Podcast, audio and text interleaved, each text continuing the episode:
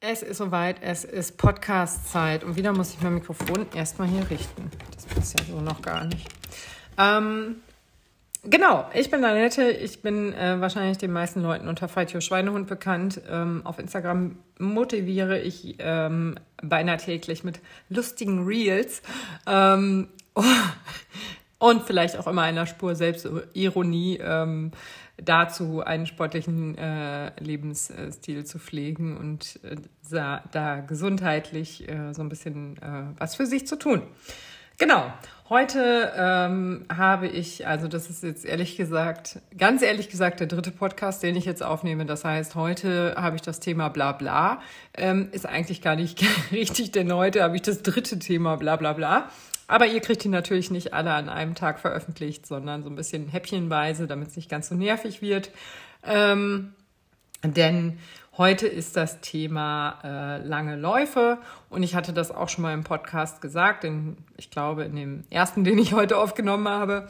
Äh, nee, da habe ich es glaube ich nicht gesagt. Ist auch egal, jedenfalls habe ich diverse Trainerlizenzen, unter anderem zwei Fitnesstrainerlizenzen, ähm, ein Fachtrainer für Ausdauersportarten, Schein, ein ah, Kinder- und Jugendtrainer, da arbeite ich noch dran. Ähm, äh, Ernährungsberaterin bin ich und Angst- und Stressbewältigung. Und dann habe ich natürlich auch noch ein paar, äh, ich will nicht sagen seriöse Sachen gemacht, aber so richtige Sachen, mit denen man was machen kann.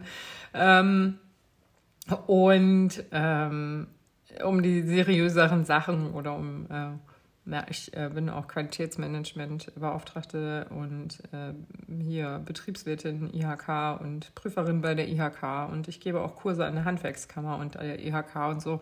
Also ich habe auch durchaus ein seriöses Leben. Aber in diesem meinem Sportleben geht es eben darum, andere Leute dazu zu motivieren, sportlich zu sein und einfach geile Sachen zu erleben. Und äh, zu den geil, geilsten Entdeckungen des Laufsports ähm, gehörte für mich persönlich ähm, das langsame Laufen. Jetzt denken alle so, ey, warte mal, wie beendet man diesen Podcast? Aber ähm, ich äh, fange da einfach mal mit einer kleinen Geschichte an. Ich glaube, ich habe das bestimmt schon mal in irgendeinem Podcast erzählt. Aber 2018 bin ich in Salzkotten die 10 Kilometer gelaufen und wollte gerne ähm, zehn Kilometer unter einer Stunde laufen. Das stimmt gar nicht, unter 50 Minuten laufen. Und da habe ich dann auch vorher echt trainiert mit Intervallen, Tempodauerläufen, äh, Tempoläufen, Dauerläufen, langsam. Nein, die habe ich nicht gemacht. Ähm, dazu kommen wir ja jetzt gleich. Auf jeden Fall bin ich dann da gelaufen. Es war irre heiß an dem Tag, das weiß ich noch. Und dann bin ich da die 10 Kilometer auf meiner Uhr, punktgenau 50.00, ähm, gelaufen. Ähm, ich glaube, die richtige Messung waren dann irgendwie 50 und ein paar Sekunden. Jedenfalls hatte ich mich voll darüber geärgert, dass eigentlich voll dumm ist, weil ähm, eine Sekunde schneller und ich wäre ja unter 50 Minuten gewesen. Also, äh, ja, machte irgendwie keinen Sinn. Lange Rede, kurzer Sinn. Jedenfalls hat mich damals der Björn begleitet, der mich auch schon ein bisschen kannte und der hat auch gemerkt, wie schwer mir das gefallen ist und dass das wirklich ein Kampf war. Das war alles andere als leicht. Ähm, dann war ich aber bockig, wie ich manchmal bin, und frustriert. So eine Mischung aus beiden war es, glaube ich. Und da habe ich mir gedacht, weißt du was, wenn ich Kurzstrecke nicht kann, dann mache ich jetzt eben Langstrecke. Arschloch. Und ähm, hat sie gerade Arschloch im Podcast gesagt? Hat sie, ne? Äh, macht man nicht. Pfui. Äh, mache ich trotzdem. Und ähm, dann habe ich auf jeden Fall so richtig bockig, ähm, und das wollte ich halt durch dieses Wort gerade nochmal unterstreichen, ähm, so richtig bockig und brastig war ich und das hat mich halt so richtig abgefuckt und ich war richtig genervt und voll, ich fand es richtig scheiße und dann habe ich gedacht, gut, wenn ich es nicht kann, mache ich jetzt Langstrecke. Ähm, ich Marathon, so nämlich. Und ähm, da hatte ich mich dann so ein bisschen zu eingelesen und äh, auch diverse Bücher gekauft, Trainingspläne und so weiter und bin so ein bisschen darüber gestolpert, dass die Grundlagenausdauer total wichtig wäre. Ähm, ich glaube, damals hieß der Account noch Achim Achilles, jetzt heißt er, glaube ich, Achilles Running Team oder so, auf Instagram. Und da gab es einen Beitrag, der hieß, wer langsam läuft, wird schnell. Und ich dachte so, hä? Check ich nicht. Wie gesagt, hatte ich mich dann ein bisschen zu eingelesen ähm, und bin dann vom, ich glaube, Juni war dieser Salzkottenlauf, äh, dieser Lauf in Salzkotten und ähm, Juni bis Dezember bin ich dann viel, viel, wirklich ganz viel in Grundlagenausdauer gelaufen. Ganz viel und ganz lange Läufe auch, auch die 30 Kilometer oder so. Und die Grundlagenausdauer, daran habe ich mich an, äh, ich habe mich daran an meiner Herzfrequenz äh, ähm, orientiert. Ähm, weil am Anfang hatte ich halt immer so ein bisschen die Pace im Blick und dachte immer so, ja, Sechser Pace ist geil, Siebener, warum soll ich eine Siebener Pace laufen? Ich kann doch ganz gemütlich eine Sechser laufen. Warum? Also, äh, warum soll ich denn langsamer laufen, als ich kann? Und das war für mich so ein, so ein Prozess des Umdenkens, dass ich halt festgestellt habe, okay, ich gucke einfach nicht auf die Pace, weil die Pace mich irgendwie anblödelt und ähm, ähm, dann habe ich halt einfach auf die Herzfrequenz geguckt und wusste halt ganz genau, ach, guck mal, geil, ey, ich bin 119 und ich laufe noch, ich gehe nicht. Ne? Sowas hat mich dann halt echt begeistert und motiviert. Und ähm, so bin ich dann halt viel nach der Herzfrequenz, die im Übrigen sehr individuell ist, die 119 ist. Also auf gar keinen Fall jetzt irgendein Richtwert für irgendwen. Ähm, bin dann halt auf jeden Fall viel nach Herzfrequenz gelaufen und im Dezember wollte ich den Siebengebirgsmarathon laufen. Da habe ich mir aber gedacht, für den ersten Marathon sind es vielleicht doch ein bisschen viel Höhenmeter. Ist eine bescheuerte Idee.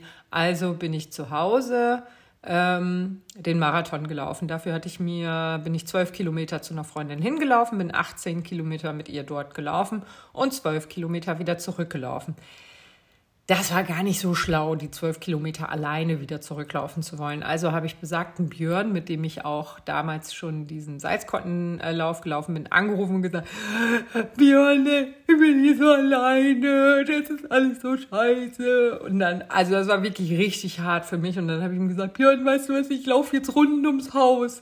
Und er so, das ist das Einzige, was du jetzt nicht machst. Du läufst jetzt eine große Runde nach Hause damit du nämlich nicht zu Hause ums Haus rennst und über jeder Runde denkst, oh Gott, alles ist scheiße und die Welt hasst mich. Ähm, also habe ich das auch so gemacht, wie der Björn das gesagt hat. War eine harte Erfahrung, das alleine durchziehen zu müssen, ohne irgendwelche Zuschauer. Äh, man hat mir danach auch gesagt, dass es ja kein richtiger Marathon wäre, weil ich den ja nicht in einem Wettkampf gelaufen bin, wo ich gedacht habe, hä? Aber ich hatte doch 42 Kilometer auf meiner Uhr. Verstehe ich nicht. Naja. Und ähm, ja, da gab es halt irgendwie komische Leute, die komische Sachen gesagt haben, auf die ich komischerweise Wert gelegt habe, wo ich jetzt rückblickend sage, halt dein Maul. Und ähm, also da muss man das, wie gesagt, das ist ein Prozess, ein Prozess des Wachsens. Und das war es halt bei mir wirklich mit diesen langen, langsamen Läufen. Aber Jetzt kommen wir endlich zur Quintessenz. Ne? Ich habe jetzt hier sieben Minuten gequatscht und eine Geschichte erzählt ähm, über meinen ersten Marathon. Aber wie gesagt, ich bin ganz viel in Grundlagenausdauer gelaufen. Jetzt äh, war es so, dass die A33 das letzte Teilstück der Autobahn eröffnet hat. Und die Eröffnung ging jedes Mal so vonstatten, dass halt ähm, ein Lauf stattgefunden hat. Dann gab es noch so ein bisschen Blabla vom Bürgermeister oder was weiß ich vom Bürgermeister, wie meine Kinder immer so schön sagen. Ähm, und äh, ja, so ist bla bla bla halt, ne? Und anschließend durften dann die ersten Fahrzeuge darauf fahren. Ich glaube, es gab auch mal ein Autokorso und was weiß ich, da gab es irgendwie tausend Sachen.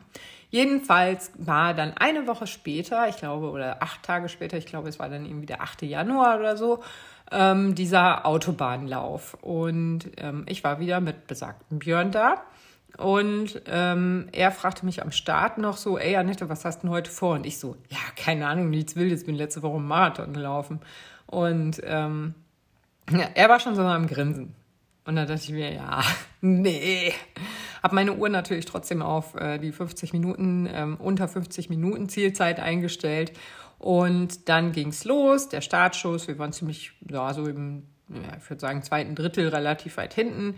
Und äh, dann ging es über so eine kleine Wiese, über so einen Feldweg, so einen Trampelpfad, ne? alles mega matschig. Wie gesagt, war 8. Januar, es war Scheißwetter ohne Ende. Es war richtig äh, Rotzwetter. Und dann hatte ich meinen, habe ich im letzten Podcast schon gesagt, den hatte ich den Vaporfly an und der hatte damals die ähm, Version hatte fast kein Profil. Also der war wirklich arschglatt. Den konnte man bei Regen schon kaum tragen ähm, weil der wirklich so, so wahnsinnig rutschig war. Das haben sie inzwischen tatsächlich verbessert, was ich sehr, sehr begrüße. Jedenfalls bin ich mit diesem Schuh dann durch den Matsch, durch den Acker über den Trampelpfad und natürlich, weil wir im zweiten Drittel ziemlich weit hinten waren, hatten alle Läufer, die vor uns da durchliefen, den ganzen Schmutz und die Erde mit auf den befestigten Weg genommen.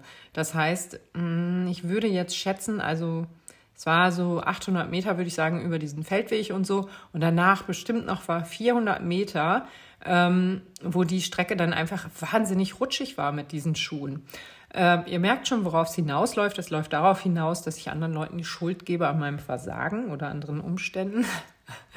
Zumindest gelingt es so, aber es ist so nicht. Jedenfalls wollte ich euch einfach nur mal sagen, dass es echt widrige Umstände waren. Dann war diese Autobahn natürlich ein Wendepunkt. Ähm, und die nächste Abfahrt wurde ja befahren und ich glaube, es war noch mehr als zehn Kilometer. Jedenfalls Wendepunkt, Rückenwind hin, Gegenwind zurück wo ich schon dachte, Alter, fuckt mich das alles ab. Richtig angepisst war ich. Ähm, und dann kamen wir ja wieder an die Stelle, wo es halt so super rutschig war, weil die ganze Matsche da war. Dann mussten wir wieder durch den Feldweg. Dann mussten wir wieder über dieses kleine Stückchen Wiese und dann war ich im Zelt und gucke auf meine, äh, im Zelt. Hm? Ja, da stand auch ein Zelt. Aber war ich im Ziel und gucke auf meine Uhr und denke, mich tritt ein Pferd. Dann steht da 47 Minuten und 37 Sekunden, wo ich gedacht habe, ich habe erstmal geheult. Ne? Ähm, aber das, das äh, da habe ich wirklich gedacht, nee, wie kann das jetzt passiert sein? weil die Umstände einfach nicht äh, für eine Bestzeit äh, geeignet waren. Es war absolut, sprach alles gegen eine Bestzeit.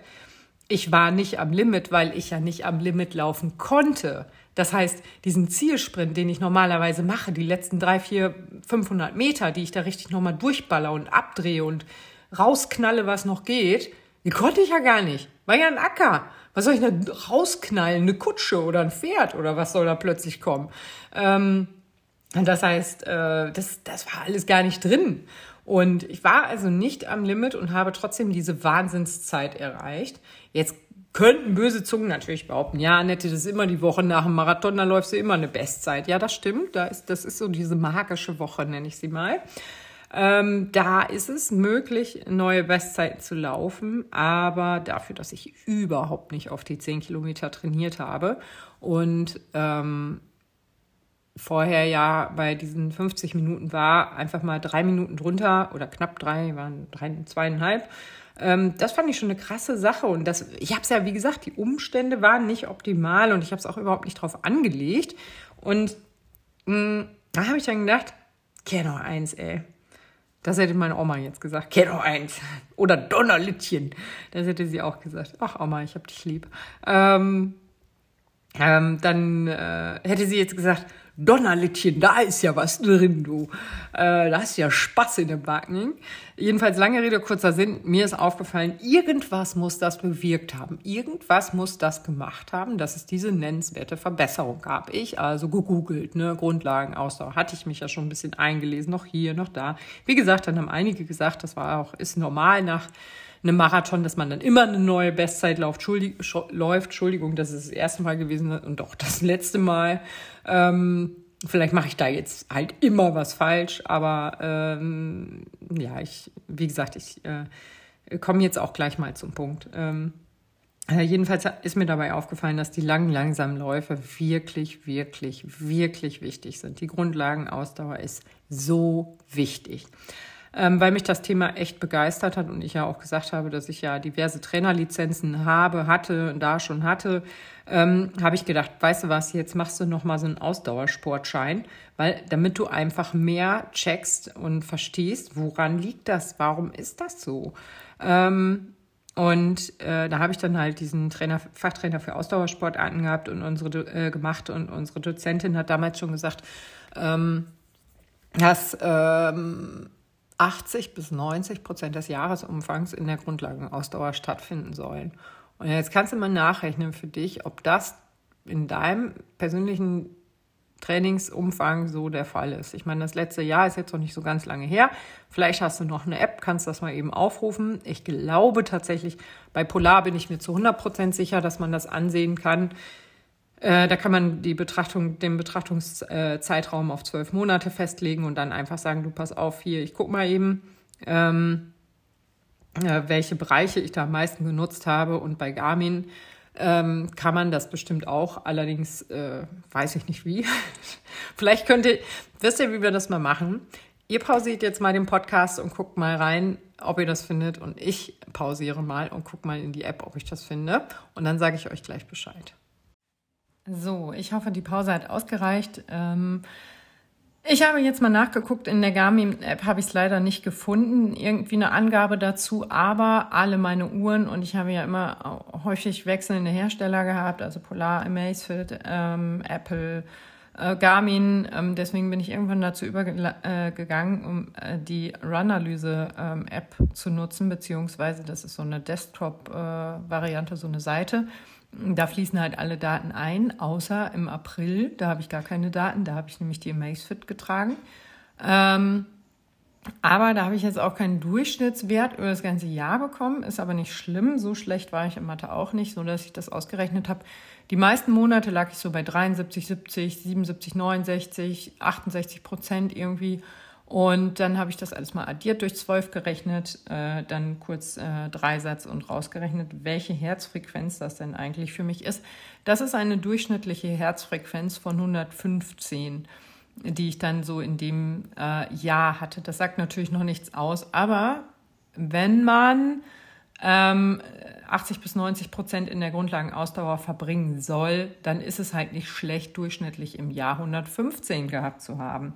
Ähm, meine Werte sind da auch so ein bisschen verfälscht, weil ich ja den April, ähm, also den März, bin ich ja fast gar nicht gelaufen und war äh, überhaupt nicht nennenswert unterwegs ähm, und habe mich da auch dann zurückgekämpft mit Corona und dem ganzen Kack. Und ähm, deswegen habe ich den, nee, der Februar ist es tatsächlich, da war das mit Corona, da habe ich nämlich dann 47 Prozent. Also es ist halt nichts und versaut natürlich die ganze Statistik so ein bisschen.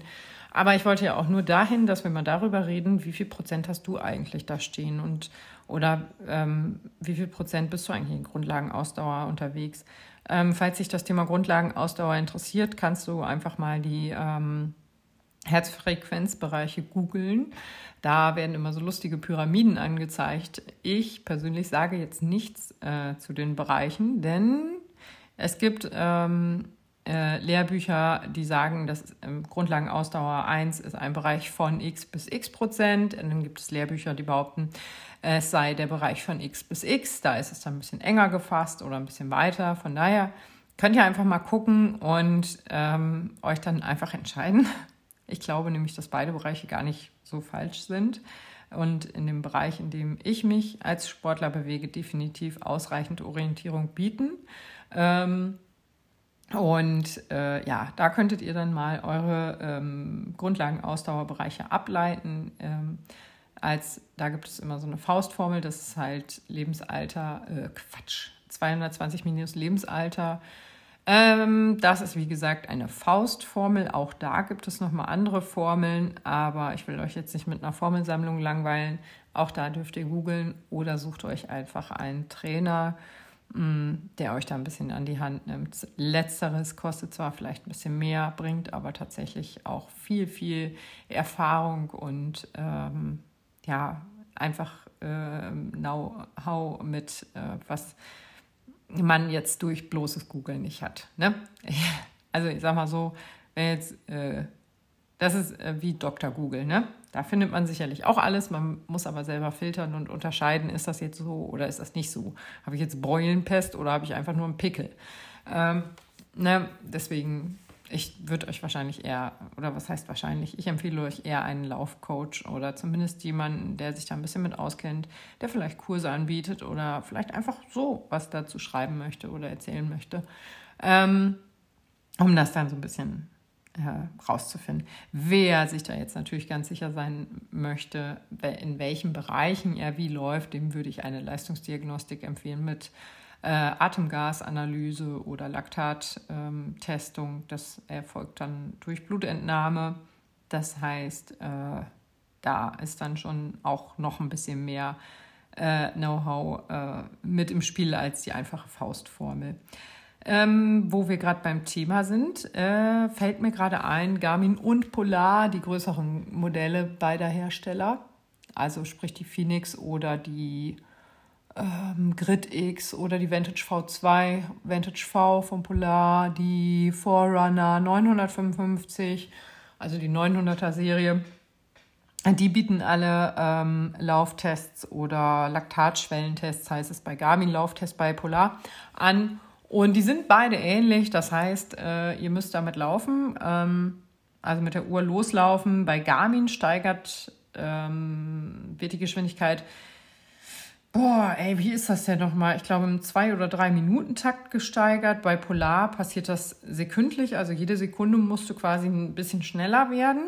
Ähm, es ist beides äh, mega anstrengend und absolut zum Kotzen. Aber ich mag trotzdem diesen Stufentest von äh, Garmin ein bisschen länger, lieber, weil ich sehen kann, wie lange muss ich jetzt in dieser Stufe noch aushalten und ähm, dann ziehe ich es eher durch, als wenn ich bei Polar ist mir das Ende quasi offen gesetzt. Das, gibt's, das wird auch automatisiert beendet. Aber ich kann halt auch vorher jederzeit aussteigen und habe keine diese Zeit, die noch runterläuft. Also ich habe jetzt nicht dann noch stehen 15 Sekunden, während ich mir bei Garmin überlege, so ja, okay, die 15 Sekunden halte ich jetzt auch noch aus. Ne? Ähm, und das, ähm, man hat ja auch nicht immer da so Zeit, dann auf die Uhr zu gucken und da rumzudrücken. Schließlich geht es ja darum, am Limit zu laufen. Und da kann ich nicht auf der Uhr irgendwas rumdrücken und ähm, keine Ahnung, vielleicht zeigt Polar das auch an. Ich habe es nur nicht gesehen, weil ich echt am Arsch war. Äh, aber ja, solche Analyseverfahren gibt es halt auch. Die Uhren ähm, kosten in der Regel sowas zwischen 400 bis 600, 700 Euro. Ähm, die Gritix oder so, die Vantage V, die gibt es, glaube ich, so für 400, 500 Euro irgendwo. Ähm, die Phoenix-Serie, gerade die Phoenix S, äh, die ein bisschen hübscher ist, die sind richtig teuer von Garmin. Die Forerunner 955, die habe ich. Ich glaube, die hat auch irgendwas bei 500 Euro gekostet, aber das ist halt eine feine Sache für den Laien oder für denjenigen, der halt sagt, es kommt jetzt nicht so auf 100 Prozent bei mir an, ähm, da so einen Test zu machen.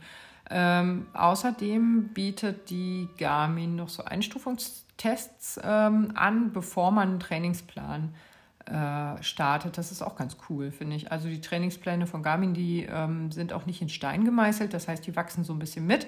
Je nachdem, wie die letzte Läuf äh, Woche läuft, fällt dann halt das Training für die nächste Woche aus. Das finde ich auch ganz cool. Mm, aber jetzt schweife ich irgendwie gerade so ein bisschen ab. Ne?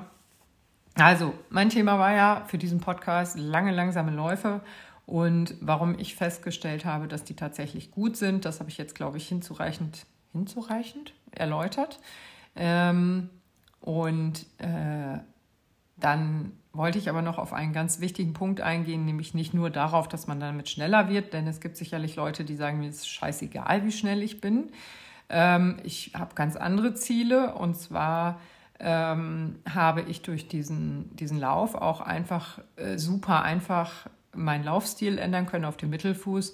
Denn einfach unter der Hüfte aufzukommen und kleinere, kraftvollere Schritte zu machen, ist mir tatsächlich in der langsamen Geschwindigkeit leichter gefallen als in der hohen. Ähm, ja, ist vielleicht auch einfach nachvollziehbar, weil da hätte ich die Schrittfrequenz ja noch höher setzen müssen. Ne? Ähm, von daher äh, das ist äh, total schön für mich und ich komme tatsächlich auch nicht so kaputt nach Hause. Ich bin nach 20 Kilometern in Grundlagenausdauer nicht ansatzweise so fertig wie nach 10 Kilometern, die ich schnell laufe. Ähm, ich bin einfach viel entspannter, ich bin ganz äh, gechillt und ähm, es tut mir einfach viel, viel besser und deswegen laufe ich auch äh, so viel in Grundlagenausdauer, weil ich dieses entspannte, Laufen total liebe. Es ist, es macht, es ist quasi das Cooldown meines Lebens. Einfach mal runterkommen und nicht hetzen, nicht durch den Alltag. Ich habe im Alltag so viele Sachen, wo ich einfach schnell sein muss, wo ich pünktlich sein muss, wo ich die Zeit nicht aus meinem Kopf verbannen kann. Und das kann ich bei den Grundlagen Ausdauerläufen schon. Wie gesagt, da gucke ich auch nicht auf Pace oder irgendwas. Klar, Kilometer sagt man meine Uhr jedes Mal durch, da steht auch die Pace dann, aber das Wichtige für mich ist halt die Herzfrequenz. Und ähm, da äh, bin ich, merke ich halt einfach, wie gut mir das tut, so langsam zu laufen. Außerdem bin ich ja auch eine Sabbeltante. Vielleicht hat man das nicht so. Ist, vielleicht ist es aus diesem Monolog nicht ganz hervorgegangen, dass ich gerne rede. Aber ich telefoniere auch viel dabei und das kann ich natürlich auch viel besser, wenn ich langsam laufe, als wenn ich mir da jetzt einen Arsch abhetze. Ne? Ähm, Ja, äh, was ist denn noch so schön an den langen, langsamen Läufen? Dass man nicht so kaputt ist, ja, und dass man natürlich schneller wird und ja, keine Ahnung. Ich finde die einfach irgendwie entspannter. Ich laufe die total gerne. Dieses Rum, Rumrennen äh, wie geisteskrank, da habe ich ehrlich gesagt gar keinen Bock drauf. Ich glaube, in dem letzten oder vorletzten Podcast habe ich es gesagt. Ich werde jetzt auch meine Komfortzone und die langen, langsamen Läufe oder die langsamen Läufe sind meine Komfortzone. Ich liebe sie einfach, verlasse sie super ungern inzwischen. Ich werde meine Komfort äh, Komfortzone allerdings verlassen müssen, weil ich für den Hannover Marathon jetzt ein bisschen schneller werden möchte. Und dazu gehören langsame äh, Läufe zwar auch, aber eben dummerweise auch solche Sachen wie Scheißintervalle, obwohl die mag ich eigentlich ganz gerne, weil ich immer weiß, dass sie dann vorbei sind. Das finde ich ganz cool, wenn man so Intervalle hat, dann weiß man immer so, ja, jetzt muss ich halt mal irgendwie einen Kilometer durchhalten oder mal 400 Meter in der Pace laufen oder so. Aber dann weiß ich, danach ist es vorbei. Bei den Tempoläufen, das ist so, also wirklich, oh, wenn ich 10 Kilometer in der und der Pace laufen muss, dann denke ich mir so, boah, es sind 10 Kilometer, das ist so weit, das ist so anstrengend und uh. naja. Jedenfalls, lange Rede, kurzer Sinn, werde ich für den Hannover Marathon ein bisschen anders trainieren müssen ähm, und dann auch mal schneller laufen müssen. Wie mir das so gefällt, weiß ich nicht. Vielleicht nehme ich dazu auch noch mal einen ganzen Podcast auf. Aber die ähm, langsamen Läufe sind auf jeden Fall mein absoluter Lauffavorit. Ähm, das sieht man vielleicht auch immer wieder an meinen Zeiten. Ähm, wer sich jetzt denkt, ja, hm, stimmt, ja, bla bla bla, Annette, die postet das immer, dass sie so langsam ist, bla bla bla ja. Und ihr könnt euch wahrscheinlich gar nicht vorstellen, was es für Arschnasen da draußen gibt, die dann irgendwie sowas schreiben wie, in deinem Profil stehen die und die Bestzeiten, aber du läufst für 5 Kilometer 37 Minuten. Äh, wie passt das denn zusammen? Also ich muss mich da auch schon immer wieder erklären. Ähm, es geht auch, glaube ich, ist, vielleicht tue ich da jetzt den Männern auch Unrecht, aber es ist auch eher so die, die, die männliche Followerschaft, die da äh, Kritik äußert an den langsamen Läufen die auch gerne schreiben, kannst du nicht schneller laufen oder fällt das überhaupt noch in den Bereich des Laufsports oder ähm, warum so langsam? Ähm, und äh, dann denke ich mir immer so, warum so dumm? Aber ja, damit muss man dann wohl klarkommen oder muss ich dann wohl klarkommen, dass wenn ich so langsame, lange Läufe liebe und die halt auch poste, dass es immer irgendwelche Dummköpfe und Arschnasen gibt, die da irgendwie negativ äh, zu kommentieren, das zieht mich auch runter. Ähm, es wäre gelogen, wenn ich ähm, jetzt sagen würde, mich stört das nicht. Äh, denn ich könnte mir diese, äh, diese, diese Kommentare nicht so gut merken, wenn sie mich nicht irgendwie getriggert hätten. Ne? Also ich finde die sehr wohl dumm und ärgerlich und bin dann auch kurzzeitig brastig, aber ich denke mir dann auch immer so, beruhig dich, Annette. Sie sind halt anders, sie laufen vielleicht schneller, sie sind halt irgendwie wollen vielleicht jetzt unbedingt und sind einfach blöd. Ende. Und damit kommt das Thema raus aus dem Kopf und äh, kommt auch nicht wieder rein. Das letzte Mal habe ich Haferflocken gestreut, als ich so komische Kommentare hatte, wie Konfetti. Ich hatte halt kein Konfetti und Haferflocken ist außerdem viel umweltfreundlicher. Ähm, jetzt kann man natürlich darüber meckern, dass, dass man ja nicht mit Essen spielen soll. Ja, ich habe mir jetzt auch nicht fünf Kilo Haferflocken verteilt, sondern eine Handvoll. Lass das 12 Gramm gewesen sein. Mm, das tat mir einfach gut. So. Punkt. Ähm, ja, also es ist nicht immer leicht, diese langen, langsamen Läufe oder diese generell langsamen Läufe auch zu kommunizieren, denn ähm, es sieht halt auf den ersten Blick immer so ein bisschen blöd und lahm aus. Ne? Ähm, wenn ich da irgendwie was poste und bin zehn Kilometer in Oma Hildes Geschwindigkeit unterwegs gewesen, das sieht halt erstmal blöd aus.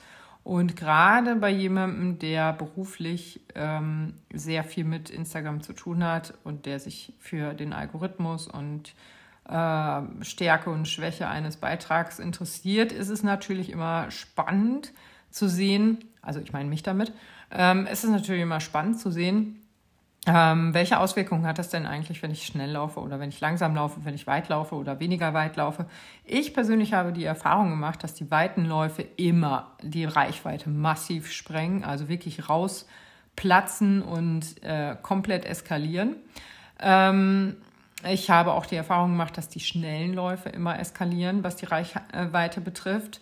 Aber das ist für mich kein Grund, schnell zu laufen. Also ich äh, kenne ganz viele oder ich kenne einige Leute, die halt sagen so, ja, ich muss auch mal wieder ein 30er laufen, meine Reichweite ist so im Arsch.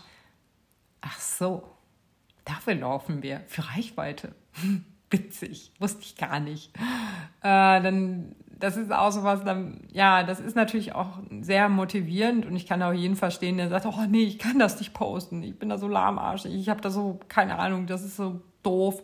Aber ähm, vielleicht kann man es ja einfach trotzdem machen und muss es nicht posten. Man kann ja auch einfach schreiben, ich war heute 30 Kilometer laufen. Punkt. Man muss die Zeit nicht posten. Man muss keine Pace posten. Man muss keine ähm, Bildaufkleberchen machen. Wie heißt es denn, was man so mit den Apps, Garmin, Polar etc., ähm, Nike, Run Club App erzeugen kann. Man muss das nicht machen. Mein, das, ähm, ich habe zwar auch gehört, dass der Algorithmus solche Zeiten lieben soll. Ich habe aber auch gehört, dass der Algorithmus solche Zeiten hassen soll. Was der Algorithmus auch immer vorhat, wir werden es eh wahrscheinlich nie erfahren. Denn die fünf Leute, die das Algorithmusprogramm äh, geschrieben haben, die reden nicht mehr mit mir. Nein, Quatsch. Äh, ja, aber ich will damit sagen, macht euch frei davon, was andere denken, was andere sagen. Die Grundlagenausdauerläufe sind wichtig, ähm, sorgen natürlich auch immer ein bisschen dafür, dass man das so ein bisschen belächelt und eure ähm, Zeiten da vielleicht halt einfach irgendwie ein bisschen angeguckt werden und so, Hö. Aber wie gesagt, man muss sie nicht draufschreiben und man kann in die Beiträge auch einfach reinschreiben, dass man in Grundlagenausdauer ähm, unterwegs war. Und wenn dann jemand drunter schreibt, warum so langsam? Oder äh, keine Ahnung was, äh, vergessen zu laufen? Oder ist das noch Laufsport, was du machst? Oder ist das Gehen?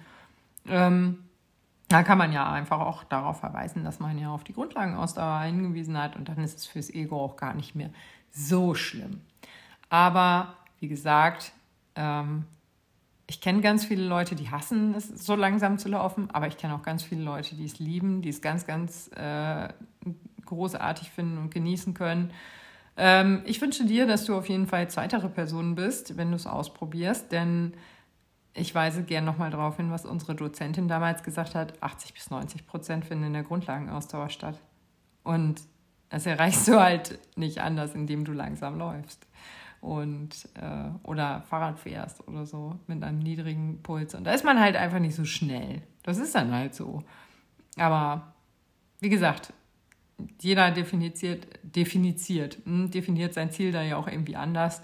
Und für den einen ist es vielleicht wichtig, da super Pacen hinzuknallen und einen Wahnsinns-Account zu haben. Dann ist das auch okay.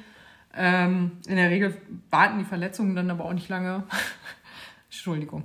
Äh, aber ja, auch das finde ich ist immer eine schöne Sache. Man kann immer super gucken, wer ist denn eigentlich von diesen, nennen wir sie mal, diese Laufcoaches online, wer ist da eigentlich ständig verletzt und wer nicht. Und ähm, ja, das lasse ich jetzt einfach mal so im Raum stehen. Ähm, vielleicht ist ja auch niemand verletzt. Vielleicht auch doch. Jetzt ist es allerdings schon so spät, dass mein Kind gleich kommt und ich äh, diesen freien Nachmittag mit dem dritten Podcast jetzt ähm, äh, zugequatscht habe. Und äh, ich danke dir auf jeden Fall fürs Zuhören. Ich freue mich sehr, ähm, dass du da mitgemacht hast ähm, und ich hoffe, dass du auch irgendwie ein ganz klein bisschen äh, Mehrwert rausgezogen hast und für dich jetzt erkannt hast, dass die Grundlagenausdauer ein Thema ist, mit dem du dich vielleicht mal beschäftigen solltest oder möchtest, könntest, dürftest. Ähm, vielleicht bist du aber schon ein alter Hase und denkst dir jetzt so, ja, richtig, Mann, die Grundlagenausdauer, die gute alte Grundlagenausdauer. Ja, äh, ist so. Dann ist der Podcast vielleicht für dich nicht ganz so spannend gewesen. Aber vielleicht habe ich ihn ja auch für dich spannend werden lassen, indem ich über diese Geschichte mit meinem Marathon, mit meinem ersten Marathon, über den ich natürlich immer wieder gerne rede, ähm, ähm, ähm, ja, ein bisschen spannender gestalten können. Äh, vielleicht mache ich die nächste Podcast-Folge einfach mit das erste Mal. Der erste Wettkampf. Das könnte schön sein. Ich schreibe das mal auf mein Zettelchen und verabschiede mich mal. Macht's gut und äh, vielen Dank fürs Zuhören.